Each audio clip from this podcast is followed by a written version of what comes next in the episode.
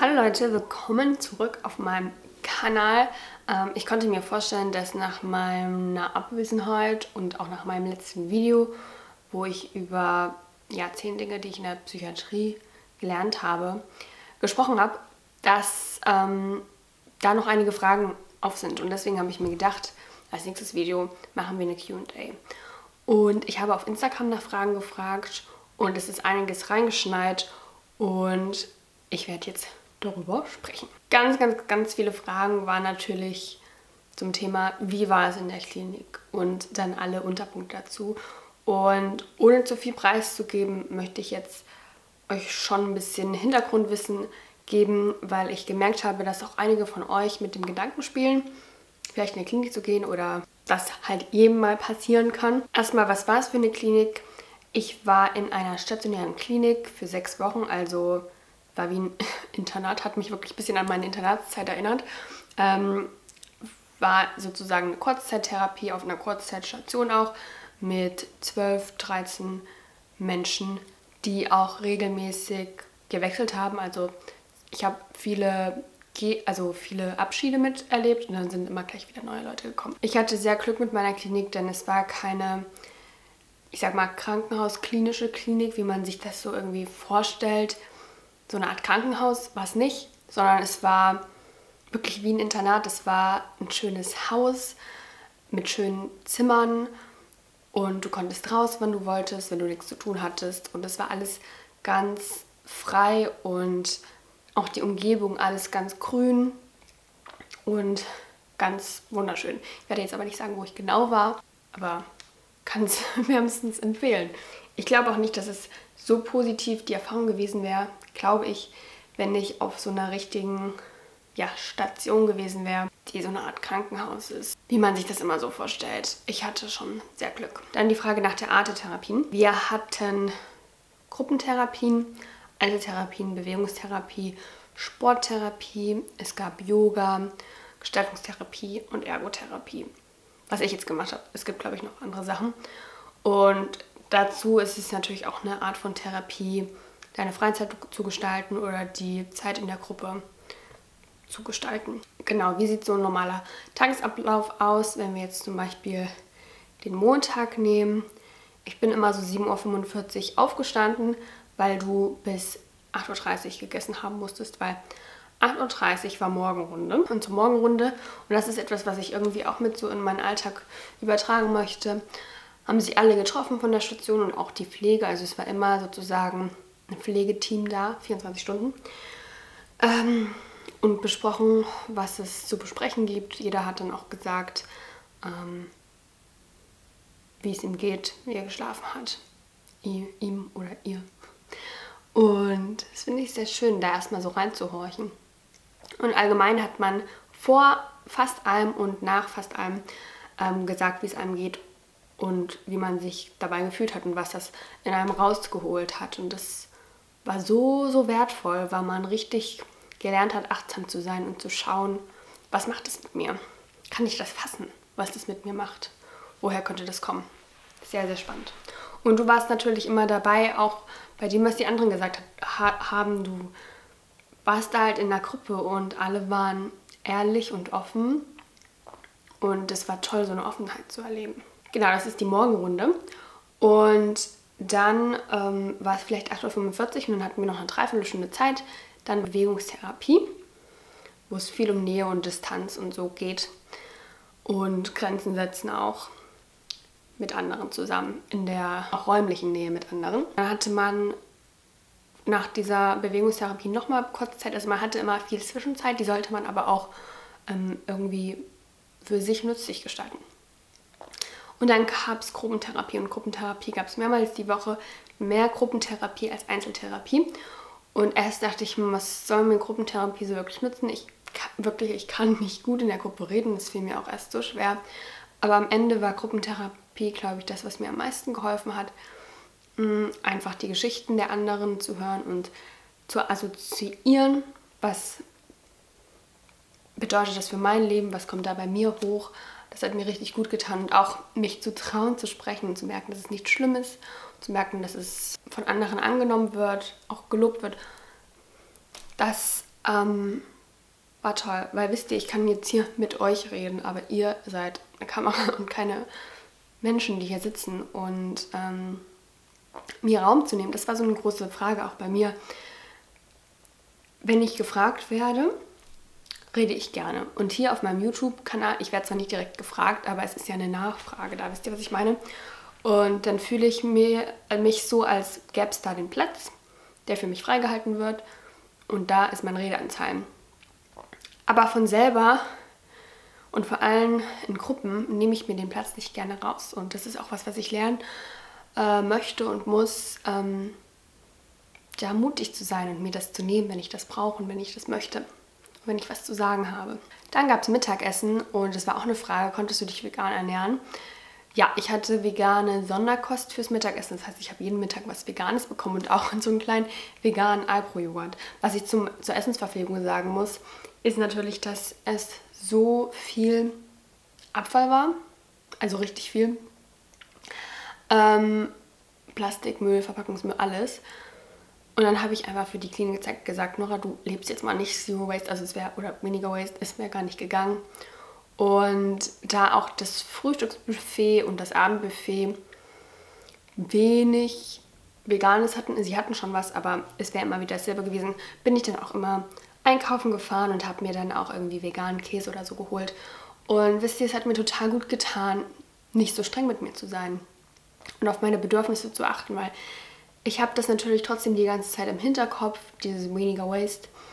Aber ich strebe immer zu so einer Perfektion und diese Perfektion tut mir vielleicht einfach gar nicht gut. Und ich fühle mich aber ja so irgendwie genötigt, weil ich ja was nach außen präsentiere. Und wenn ich euch was sage, dann will ich das auch durchziehen. Aber ähm, die Wahrheit ist, dass ich einfach auch nicht perfekt bin und das nicht perfekt mache. Und das möchte ich mir beibehalten. Also wenn es geht, ähm, so wenig Abfall wie möglich. Aber wenn ich Bock auf Käse in Verpackung habe, dann kaufe ich mir den verdammten Käse in Verpackung auch mal. Und das war eine sehr gesunde, glaube ich, Sichtweise, die ich mir da angeeignet habe. Ja, nach dem Mittagessen, meistens irgendwie Freizeit oder so, viel Freizeit. Ich habe dann auch viel zwischen Tüll und Tränen geguckt. Wir hatten da einen Fernseher, konnte man auch ran, wann man wollte. Oder ich habe gelesen oder mit den anderen rumgehangen, spazieren gegangen oder ähm, einkaufen gefahren. Ich hatte auch so ein cooles Fahrrad. Ich war schnell wie der Wind. Und abends hatte ich dann noch Entspannungstherapie. Ähm, ich weiß gar nicht, wie die Methode jetzt genau heißt. Nach Jakobsen. Wo man immer anspannen musste und locker lassen musste. Und ich bin da so dreimal eingeschlafen. Ähm, also entspannen konnte ich mich relativ gut. Was schwierig für mich ist, jetzt nicht mehr so schwierig, aber immer noch schwierig ist, zu atmen und an nichts zu denken. Nichts denken ist für mich richtig, richtig schwierig und das ist auch was, woran ich noch arbeiten möchte. Aber mein Gehirn macht immer ratter, ratter, ratter, ratter. Das heißt einfach, dass ich noch zu wenig im Hier und Jetzt bin. Ähm, aber daran, das übe ich. Mehr dazu später. Ja, das war so ein Tagesablauf. Die sehen natürlich immer anders aus, weil du jeden Tag unterschiedliche Therapien auch hast. Manchmal hatte ich morgens nur die Morgenrunde oder den ganzen Tag nichts. Und am schlimmsten waren eigentlich immer die Wochenenden, weil da hatte man gar nichts zu tun und ne, das kann sich natürlich richtig, richtig lang ziehen. Aber ich war auch ein paar Mal dann in der Stadt. Ich war auch einmal bei Fridays for Future ähm, an diesem großen Freitag, wo richtig, richtig, richtig viele ähm, demonstriert haben und das hat mir richtig gut gefallen. Und ich habe aber gemerkt, ich war noch nie bei Fridays for Future und habe wirklich gemerkt, das macht man nicht zum Spaß. Das macht also es ist super anstrengend Fridays for Future, weil es geht so langsam und alle schreien und es ist eng. Und es war manchmal heiß und manchmal kalt. Das Wetter war ganz verrückt, irgendwie so ein Herbstanfang und erst sind meine Füße abgefroren und dann war super heiß. Also, ne, man geht da nicht durch, also wegen Spaß auf die Straße und nicht in die Schule, sondern wir meinen es ernst. Und ja, das hat mir auch wieder viel gezeigt. Ja, wie war es mit den Menschen dort? Ich habe viele Menschen kennengelernt und dann sind die wieder gegangen und dann kamen neue und dann hat man die wieder näher kennengelernt. Und allem im allem muss ich sagen, das waren einige der wertvollsten und engsten Beziehungen, die ich so kannte. Es waren einfach fremde Menschen, die alle möglichen Probleme hatten oder Symptome oder einfach Ängste, wie auch immer. Und alle unterschiedliches Alter. Und ich war teilweise, glaube ich, sogar die Jüngste. Aber es gab auch wirklich viele in meinem Alter. Und dann gab es welche, die. Ne, aber man hat sich mit allen irgendwie verstanden und man hat geredet und man hat sich ausgetauscht und man hat das zusammen durchgestanden. Und dann gab es Streitereien. Und ich habe ja schon in meinem letzten Video erzählt, wie wichtig das ist, aber sich auch in die Haare zu kriegen. Und das konnte man da einfach super ausprobieren. Und ähm, es war einfach so, so schön mit den allen. Ich werde das wirklich nie, ich hoffe, ich vergesse es nie. Ähm, ja, und kaum war ich raus, war das alles ganz weit weg. Das ist eh sowas, was ich nicht richtig greifen kann. Also, das kommt mir vor wie eine andere Welt dort hinten. Und ja, jetzt bin ich hier und es ist alles irgendwie normal, aber dort war es auch einfach, als wäre es nie anders gewesen. Es ist ganz komisch. Also ja, die Menschen waren das kleinste Problem. Die haben mich aufgenommen und ich war da und es war sofort schön und die waren ehrlich zu mir und haben mir rückgemeldet, wie ich bin. Und dann haben die alle sukzessive rausgefunden, das mit dem YouTube und alle waren so, what? Dann waren sie teilweise so, bin froh, dass ich dich in echt kennengelernt habe und nicht auf YouTube. Und manche meinten, ich finde es gut, was du da machst.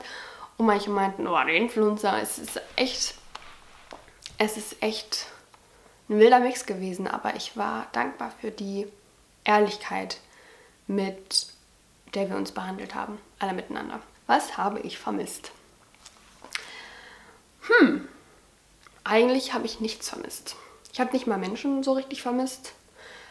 In der letzten Woche, bevor ich dann gegangen bin, habe ich angefangen, wirklich auch nach Hause zu wollen. Aber mit keiner Sekunde habe ich mein habe ich YouTube vermisst oder gar Instagram. Und selbst jetzt nicht, wenn ich auf Instagram gehe und mir ein paar Stories angucke, nach drei Stories denke ich mir so, boah, das ist alles so Zeitverschwendung, was ich hier mache. Und ähm, das begreift man erst, wenn man das mal eine Weile nicht hatte und Zeit für andere Dinge hat. Ähm, ja, und an YouTube habe ich dann einfach nicht vermisst, mich mitzuteilen, sondern dieses Kreative, dieses irgendwie mit Marken zusammenarbeiten und austüfteln, was ich für ein kreatives Video machen kann oder ne, das. Aber nicht dieses Oversharing, was ich das Gefühl habe, was wir bei ähm, Social Media so viel machen. Und das Einzige, was ich manchmal ein bisschen mehr gebraucht hätte, wäre mehr Internetverbindung. Wir hatten gar kein Internet. Ich hatte Edge-Netz, wenn ich Glück hatte, 3G. Ähm, und das Einzige, was ich nachgeschaut habe, ist Taylor Swift.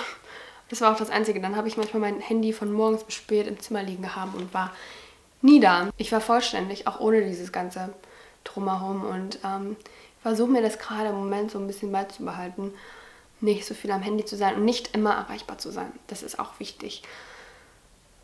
Weil eigentlich kann alles warten. Hat es mir wirklich geholfen? Also die Antwort ist zu 1000 Prozent ja. Ähm, ich habe das Gefühl, ich bin nicht wie ein neuer Mensch, das wäre übertrieben, aber der Mensch, der ich bin, mit ganz neuen Fähigkeiten und ähm, habe einfach so richtig Lust, die Welt jetzt zu erkunden und mich hier zurechtzufinden und meinen Platz einzunehmen und auch Kritik zu äußern und mich rauszutrauen und Grenzen zu ziehen und einfach glücklich wieder zu sein und zu arbeiten. Ich habe wieder so richtig Lust auf ähm, produktiv sein. Ähm, und das war ja das, was ich absolut verloren hatte davor. Und deswegen, ja, es hat mir auf jeden Fall geholfen. Und die nächste Frage wäre dann, ob ich es empfehlen würde. Und ich würde das auf jeden Fall empfehlen. Ähm, sechs Wochen, die ich hatte, haben für mich absolut ähm, Wunder bewirkt, also und auch für mich gereicht. Und ich wünschte mir, ich hätte das nicht so lange herausgezögert und hätte eher den Anruf gewagt. Und es ist einfach so einfach wie das. Man ruft sozusagen dort an oder schreibt und ähm, dann hast du ein Vorgespräch wieder oder wie auch immer du das machst und dann wirst du eingeteilt. Je nach Symptom kommst du dann auf eine Station. Und wenn ihr irgendwie das Gefühl habt, ihr seid total fest festgenagelt, wo ihr seid und kommt nicht weiter, ähm, dann kann man natürlich eine ambulante Therapie machen. Ähm, aber ich hatte jetzt sozusagen das wie eine Intensivkur, diese Kurzzeittherapie, diese stationäre, ist wie eine Intensivkur, wo man das, was man über Wochen, über viel, viel Zeit in der ambulanten Therapie wahrscheinlich gemacht hätte, hatte ich jetzt ganz intensiv in sechs Wochen und merke, das tut mir gut, dass ich genau das brauchte und genau das wollte. Weil, und da kommen wir auch gleich dazu noch, wie geht es für mich jetzt weiter? Ähm, ich werde mir, denke ich mal, eine ambulante Therapie aussuchen. Also ich habe ja schon eine Therapeutin und zu der könnte ich jetzt einfach gehen und dann würden wir schauen, wann da Termine sind. Ähm, ich habe natürlich jetzt schon so einen gewissen Standard mitbekommen und so ein gewisses Niveau, wo ich nicht, nicht weiß, ob die Therapeutin, die ich hier gesehen habe, noch die richtige für mich ist. Nicht böse gemeint an sie, aber da liegen einfach irgendwie gewisse Welten dazwischen und ich hätte gerne so eine Therapeutin, wie ich sie hatte in der Klinik. Ähm, aber mal schauen, was ich da finden kann. Würde sogar auch eine Gruppentherapie machen, einfach um mich da mehr zu üben auch. Weil ich sage zwar, es fällt mir leichter, in Gruppen zu reden, das heißt aber nicht, dass ich mir da meinen Platz nehme. Ich habe das Gefühl, ich habe noch nicht genug gesagt, zu würde ich es empfehlen. Ich kann jetzt für niemand anderen sprechen. Ich kann nur sagen, dass das eine der besten Erfahrungen, eine der besten Zeiten meines Lebens war, die mir am meisten gebracht hat und mich am meisten so als Mensch vorangebracht hat. Und deswegen kann meine Antwort eigentlich nur sein, ich würde es empfehlen, aber ich kenne euch nicht und da muss jeder selber wissen.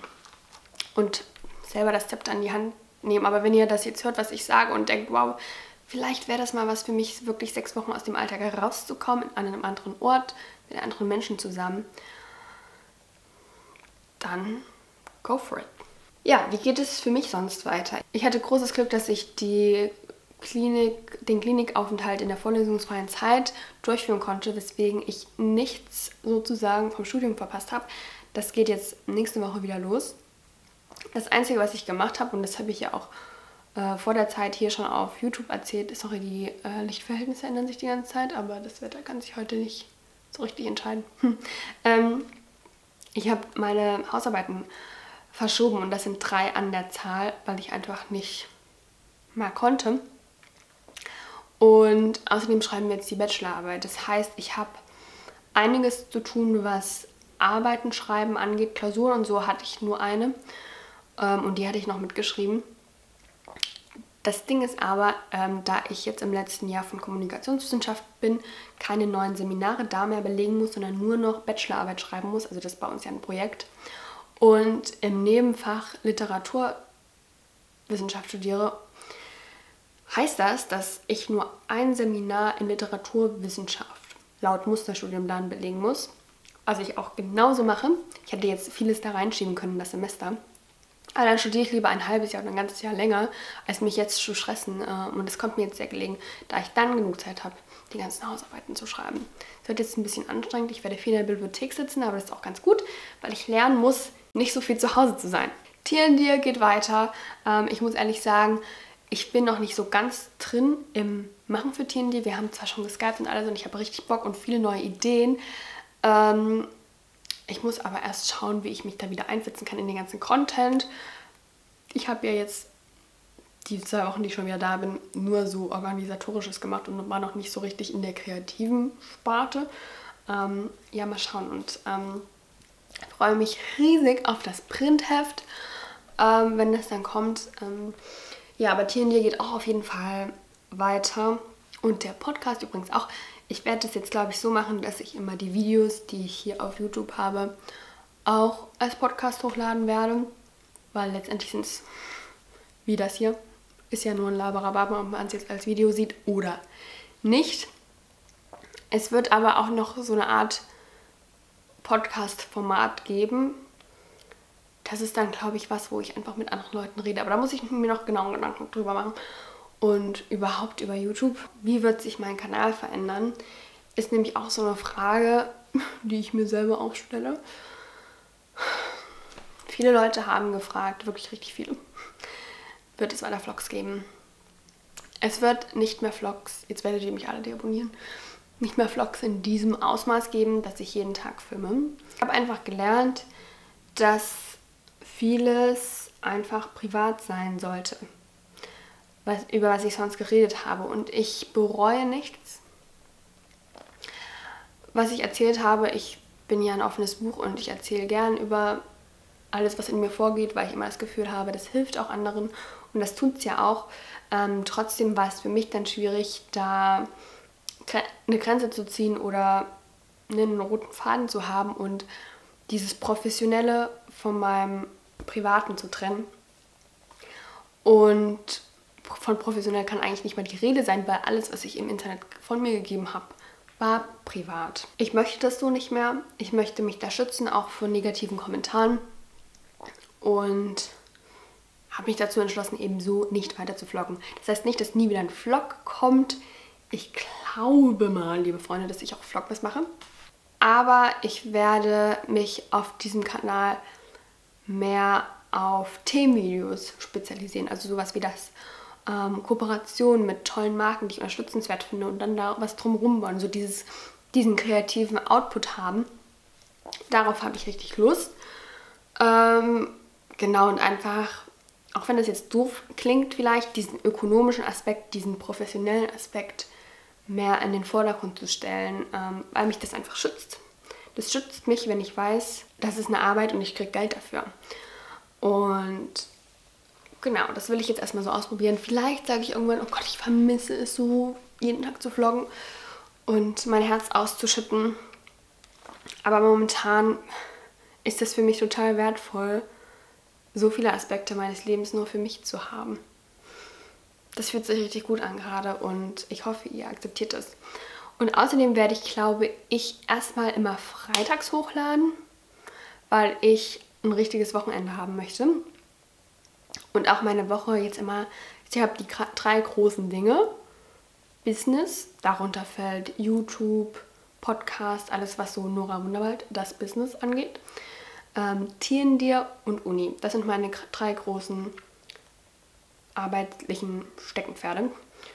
Und die muss ich auf fünf Tage verteilen. Und das werde ich wahrscheinlich so machen, dass drei Tage Uni sind, ein Tag Business, ein Tag Tierendir. Und an diesem einen Tag Business möchte ich alles fertig machen, was diese Woche rauskommt in die Welt und so weiter und so fort. Und ja, das möchte ich dann irgendwie schon Freitag hochladen. Das passt dann auch gut mit Tierendir. Freitags kommt nämlich im Moment ja kein Artikel.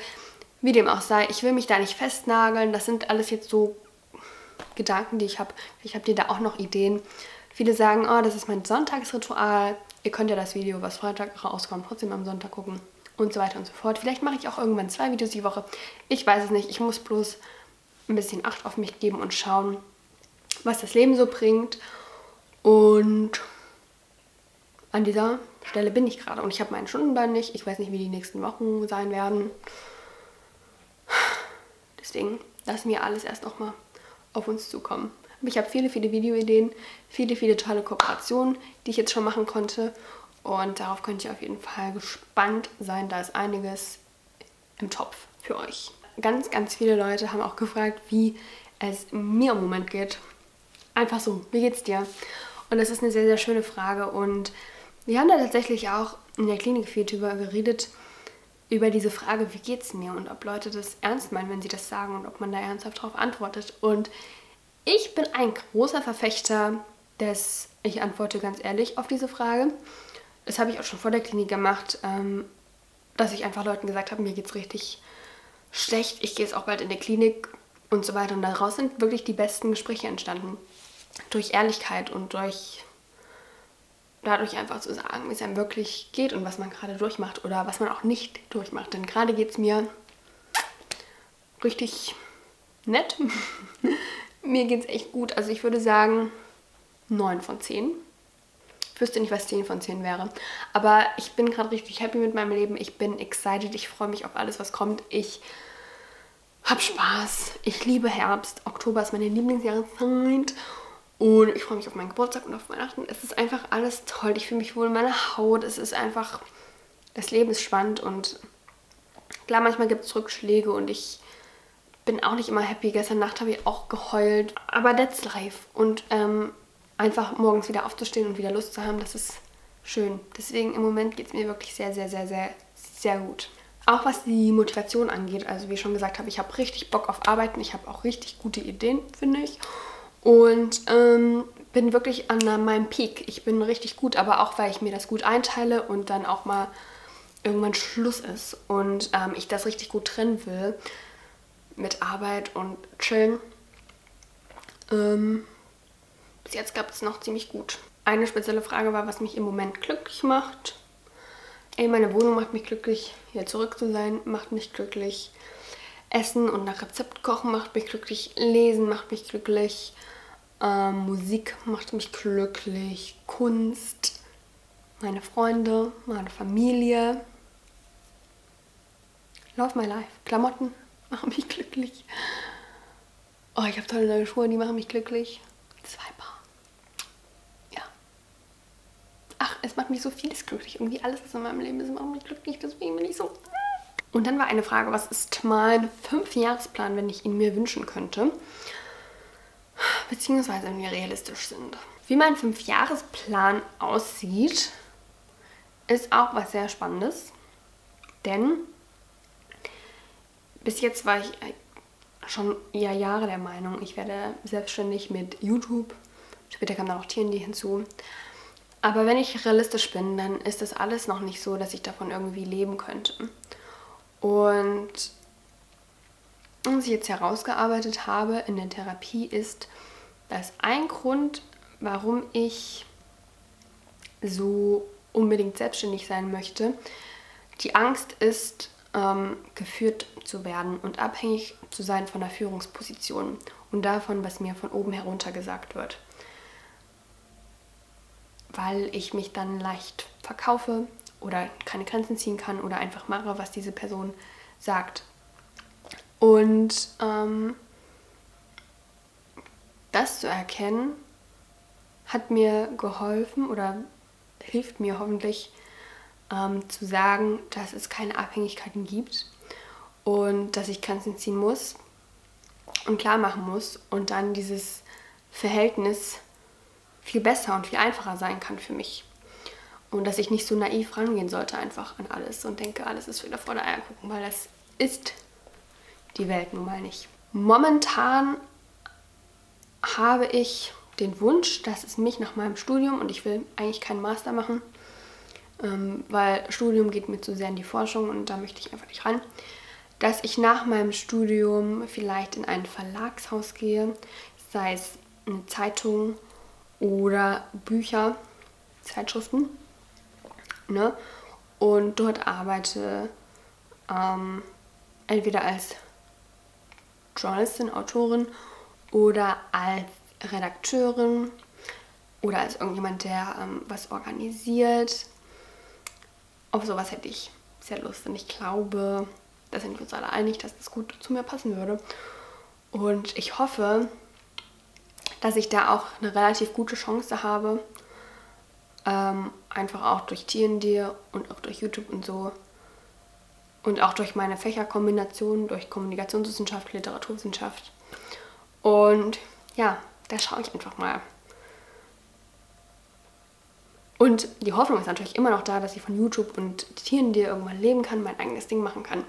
Aber ich habe mich an den Gedanken gewöhnt, dass das erstmal nicht sein wird und ich erstmal trotzdem arbeiten gehen muss. muss. However, ich möchte nicht acht Stunden am Tag arbeiten. Deswegen vielleicht sieben oder sechs Stunden am Tag. Und dann halt den anderen Kram machen. Kram, sage ich so. Dann kommt der spaßige Teil des Tages. So, eine ganz wichtige Frage ist, wie findest du das neue Taylor Swift Album? Ich lieb's, warte, ich lieb's. Ich muss sagen, beim ersten Mal hören, ich saß im Park und habe das gehört und es war morgens um neun oder so. Am Tag, wo es rausgekommen ist. Ich war ein bisschen overwhelmed, weil für mich erstmal alle Songs gleich klangen. Ähm, es ist halt so ein richtiges Pop-Album. Und dann nach weiterem Hören und Hören hat man dann die Lyrics mehr verstanden und die einzelnen Unterschiede und denkt sich so einfach nur, wow, wie diese Frau das macht. Ich liebe das Album. Ähm, ich glaube, es ist mein Fave. Aber alle ihre Alben sind mein Fave. Es hat, jedes Album hat so einen speziellen Platz in mir. Aber ich glaube, Lava ist schon einfach richtig gut. Ich liebe jeden Song.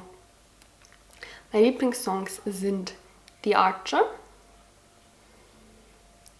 Cruel Summer, It's Nice to Have a Friend, Lover mag ich auch, I Think He Knows, die so. Viele, viele Leute haben auch nach Büchern gefragt, deswegen ähm, rede ich nochmal kurz über Bücher. Also, als ich in die Klinik gegangen bin, hatte ich dieses Buch schon angefangen und dann einfach an den erst, am ersten Wochenende im Prinzip zu Ende gelesen. Und zwar Sally Rooney, Gespräche mit Freunden. Fand ich gut. Das hat ja richtig viel Hype bekommen und ist richtig berühmt auch irgendwie. Ähm, aber es hat mich jetzt nicht vom Hocker gehauen. Und ich finde die der In also ähm, die Handlung ist einfach nicht vom Blick gekommen und ich war auch ein bisschen sauer dann auf die Protagonistin, dass sie sich keine Hilfe, also war irgendwie ein bisschen weird. Als nächstes Buch, und das lese ich auch immer noch, habe ich dann Der Distelfink gelesen und ich war auch schon in dem Film. Wie crazy ist das, dass jetzt gerade, wo ich das lese, die Chance ist 0 zu 1000 Millionen, der Film dazu rauskommt. Und ich wusste das nicht, als ich es angefangen habe. Ich habe das durch Zufall entdeckt und der Film finde ich richtig gut, auch wenn ihr das Buch nicht gelesen habt.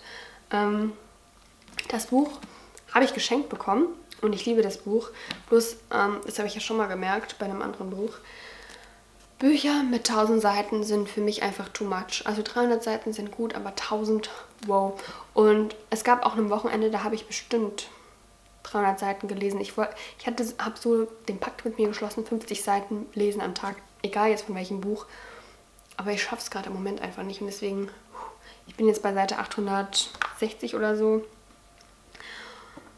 Ja, also noch 200 Seiten, dann habe ich es auch geschafft. Ähm, ja, aber ich mag das Buch sehr gerne und den Plot und es ist einfach eine tolle Geschichte, wenn auch traurig. Ein Buch hatte ich auch mit in der Klinik, ähm, das ich mir zur Hand genommen habe in einem ganz schwierigen Moment. Und was, glaube ich, auch richtig, richtig wichtig für meine Genese dort war, ähm, weil als ich dieses Buch verstanden habe und verinnerlicht habe und die Lehre aus dem Buch, ging es mir so viel besser. Und das hat, glaube ich, meine restliche Zeit dort extrem beeinflusst. Jetzt von Eckart Tolle. Ihr wisst, ich habe das Buch schon mal auf Englisch gelesen und ähm, das auch schon mal angefangen und es hat nicht zu mir gesprochen. Und als ich es da zur Hand genommen habe, also es ist einfach, ich habe mich so erkannt gefühlt und so, es hat mir so viel gegeben. Also einfach diese Lehre, ich kann auch nicht so viel sagen, weil ich es dann nicht weitergelesen habe, weil ich dann erstmal der Distelfink ähm, dann gelesen habe. Aber ich habe drei Kapitel gelesen und es ist schon so stark für mich gewesen und ich habe wirklich Bedenken, was passiert, wenn ich das ganze Buch lese, weil dann bin ich bestimmt ein neuer noch viel toller Mensch. Nein, es ist einfach, das hat mir richtig viel gegeben, dieses Buch. Ähm, aber was ich wirklich gemerkt habe, man muss bereit dazu sein. Also ich kann das euch jetzt nicht ans Herz legen, euch zu kaufen, weil es könnte gut sein, dass ihr es einfach nicht versteht. Das Buch muss euch gefühlt im richtigen Moment finden. Ich habe dann von meinem Postfach hier die hat mir geschrieben, dass ich ein Paket habe und ich bin hin und ich habe nichts erwartet oder so. Und es war eine Büchersendung von einer Zuschauerin, Dana nämlich aus Berlin, die hat, glaube ich, einen Buchladen. Und als ich das Buch aufgemacht habe, das ist eine wahre Geschichte, Leute, ähm, wenn man mich fragt, was ich mir für ein Buch wünsche, also wenn ich mir irgendeins aussuchen dürfte, hätte ich gesagt, das neue Buch von Anne Frank. Und dann mache ich dieses Paket auf und habe diesen Gedanken im Kopf, vielleicht ist es ja das Anne Frank Buch und es ist wirklich das. Anne Franks Tagebuch, was jetzt neu rausgebracht wurde als Roman. Also ihr Romanentwurf in Briefen. Ja, ich habe gestrien, ich habe geweint, ich saß in der Bahn, als ich aufgemacht habe. Das ist auf jeden Fall das, was ich als nächstes lese. Und das ist auch einfach, finde ich, ein Zeichen dafür, wie gut ihr mich kennt. Und dafür war ich super, super dankbar. Und es ist einfach ein so schönes Buch. Das hat so einen tollen, ich weiß nicht, was das ist, Leineneinband. Einfach wow. Und es sieht so, oh, Wow. Eine andere Zuschauerin, nämlich die Anna, hat mir auch so ein süßes Care-Paket geschickt. Und in diesem Care-Paket war ähm, dieser Gedichtband von Joachim Ringelnetz drin. Überall ist Wunderland. Und ähm, ja, ich habe da gestern schon mal reingelesen. Ich liebe Gedichte und ich verliere das dann manchmal so aus den Augen, weil man, habe ich das Gefühl, dann doch das nicht so oft in die Hand nimmt.